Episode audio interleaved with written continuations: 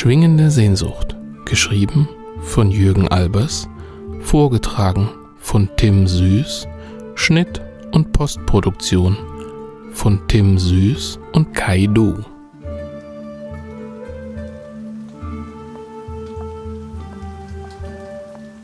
Aiden hatte ihre Hände zu Fäusten geballt und tief in den Taschen ihres Trenchcoats verborgen, die Schultern hochgezogen, den Kopf gesenkt. Doch die kalte, feuchte Nachtluft drang weiter auf sie ein, war nicht zu beeindrucken von ihrer Entschlossenheit. Dies wäre einem zufälligen Beobachter wohl als erstes aufgefallen, die entschlossenen, festen Schritte, mit denen die scheinbar junge Frau ihrem Weg folgte. Aber etwas stimmte nicht an diesem Bild. Obwohl sie ihre Stiefel mit festen, fast harten Bewegungen auf das glänzende Pflaster setzte, war so gut wie kein Geräusch zu hören. Aber es war auch kein Beobachter in dieser Straße, dem dies hätte auffallen können. Nicht in dieser heruntergekommenen Straße, nicht zwischen diesen leeren Häuserskeletten, durch deren Ruinen ein fahler Sichelmond spärlich schien. Nicht zu dieser Zeit, Weit nach Mitternacht wäre kein vernünftiger Mensch freiwillig in dieses Viertel gekommen. Straßenschluchten, ausgemergelt vom Verfall, die nur noch auf den Abriss warteten. Und doch bewegte sich noch ein zweiter Schatten durch die Straße. Eine schlanke Gestalt ging zügig die Straße entlang, überquerte eine schmale Kreuzung aus dem Schatten der Mauern heraus, für einen kurzen Moment im schwachen Mondlicht, hätte ein Beobachter einen jungen Mann erkennen können. Aufrecht, eine Lederjacke über angemessen breiten, geraden Schultern. Obwohl sie fast 500 Yard entfernt war, sah Aiden den jungen Mann über die Kreuzung gehen und ihr Herz schlug schneller. Ihr sehr großes Herz, das nicht das einzig Ungewöhnliche an ihr war, denn Aiden war ein Bird Girl. Bird Girl war der gelische Name für eine uralte Rasse von Halbmenschen, die seit urdenklichen Zeiten an den atlantischen Küsten Irlands lebten. Sie hatten ihre Nester in den hohen Cliffs, zogen ihre Jungen in den kargen Felsen auf, umtost von den unermüdlichen Wellen des Atlantiks. Bird Girls Vogelmädchen war der harmlos klingende Name, den Fischer und Bauern den schlanken, majestätisch im Seewind dahin segelnden Wesen gegeben hatten. Der Sage nach war es der gälische König Owen, der ein Vogelmädchen zur Frau begehrte. Erfolgreich in der Schlacht, durstig nach neuen Eroberungen, warb er um die stolzeste der Bird Girls. In einer Neumondnacht gebar sie ihm eine Tochter und begründete damit ein neues Geschlecht. Ihre Töchter und Enkelin aber veränderten sich. Sie entwickelten die Fähigkeit, vollständig Menschengestalt anzunehmen, ihre Schwingen zu verbergen und zwischen den Menschen zu wandeln. Aiden fröstelte ohne ihr schützendes Federkleid drang die feuchte Nacht auf ihre Menschenhaut und in ihren ungeschützten Körper. Der Regen hatte zugenommen und die langen, dunkelroten Locken ihres Haares verwandelten sich in Strähnen. Der Mann vor ihr war wieder in den Schatten der nächsten Häuserzeilen verschwunden, und wieder machte ihr großes, kräftiges Vogelherz einen Sprung. Ihr Blut wallte ungestüm auf, schoss mit neuer Energie durch ihren Körper. Es war ein süßer, fast unerträglicher Schmerz, der Aiden vorantrieb. Sie wollte diesen Mann, hatte ihn vom ersten Moment an gewollt, mit einer gewalttätigen Lust begehrt. Ziellos war sie vor wenigen Tagen durch die Straßen gezogen, war die trübseligen Straßen der ehemals stolzen Stadt entlang geschlendert, tief im Gedanken darüber, ob dies ihre neue Wohnstätte werden sollte. Wie so oft hatte sie beim Gehen den Blick auf den Boden gerichtet, sich abgewendet vom Himmel und ihre Existenz als Vogelmädchen. Und da waren sie ineinander gelaufen. Er hatte sich entschuldigt, sie angelächelt mit seinem ebenmäßigen Gesicht. Sie hatte seine weiche, warme Stimme gehört, für einen kurzen Moment seine festen Hände, seine Arme gespürt, ihn betrachtet.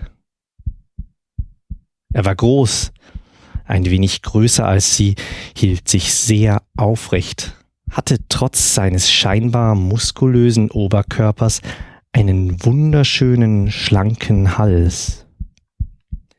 Der Anblick seines Körpers hatte sie nicht mehr losgelassen, hatte Fantasien in ihr aufbrechen lassen, die lange verschüttet waren.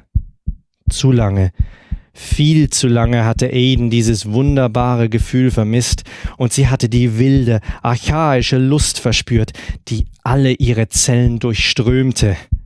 Seit diesem Tag war sie ihm gefolgt, war zum Schatten des Mannes geworden, eines Mannes, der ihr nur einen kurzen Moment begegnet war und nun ihr ganzes Denken und Streben beherrschte.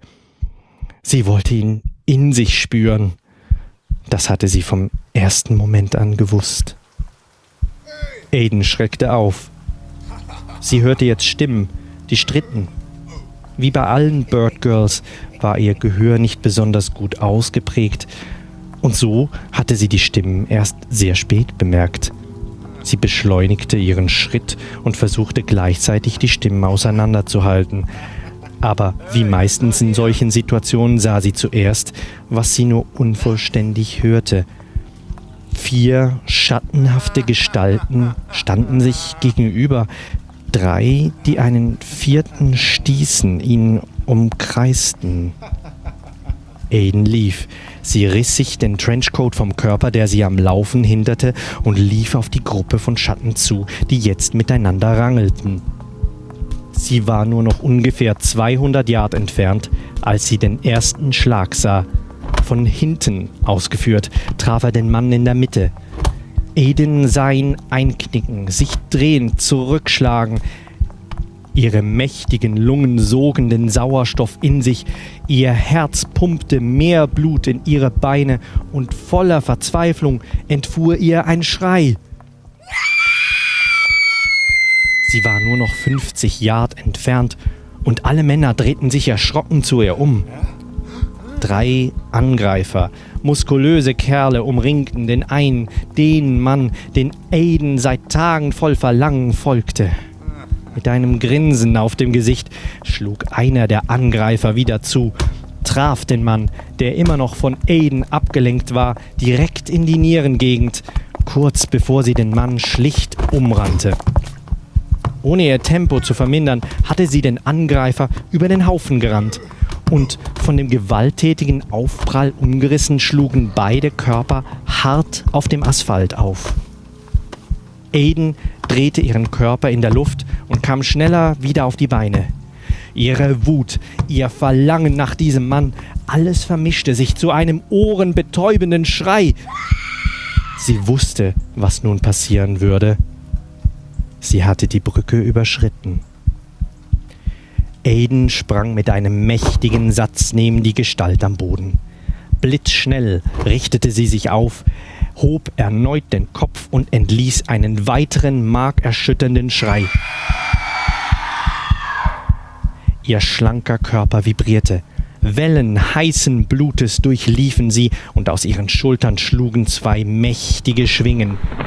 Sie streckte die Schwingen, beschattete den Mann, der zusammengekrümmt vor ihr auf dem nassen Asphalt lag. Einer der Angreifer zog jetzt ein langes Messer, stellte sich scheinbar kaltblütig in Kampfposition.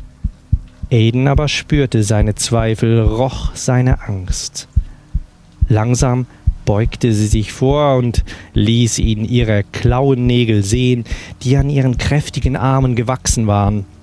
Sie legte den Kopf schräg, und ihrer Kehle entrang sich ein tiefes Fauchen. Der Mann stolperte erschreckt rückwärts, fiel hin, rappelte sich wieder auf und lief nun die dunkle Straße entlang, folgte seinen zwei Kumpanen, die längst die Sicherheit der dunklen Ruinen gesucht hatten. Aiden war allein, allein mit ihm. Sie zog die kühle, feuchte Nachtluft durch ihren Nüstern und genoss den Moment des Triumphes. Langsam ging sie in die Knie und strich dem immer noch bewusstlosen Mann die feuchten Haare aus Gesicht und Hals. Der Anblick seines schönen Körpers schlug neue Wellen heißen Verlangens in ihr los. Sie beugte sich über ihn. Langsam und fast zärtlich fasste ruhig seinen Kopf und seine Schultern. Mit einem wohligen Schauder senkte sie ihren Kopf und durchtrennte seinen schönen Hals mit einem Biss. Ihre Klauenhände schlugen sich in den leblosen Körper und hoben ihn mühelos hoch. Mit dem mächtigen Schlag ihrer Schwingen stieß sie sich und ihre Beute vom Boden ab. Die Nacht war noch jung. Sie nahm Kurs auf ihr Nest, und sie würde nicht eher schlafen, als bis sie ihn in sich hatte, sein warmes Fleisch genossen hatte.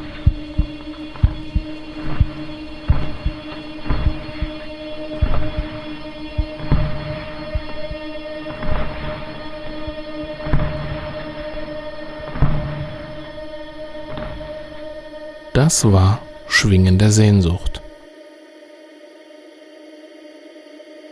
Dieses Hörspiel entstand im Rahmen des Geschichtenkapsel-Podcast.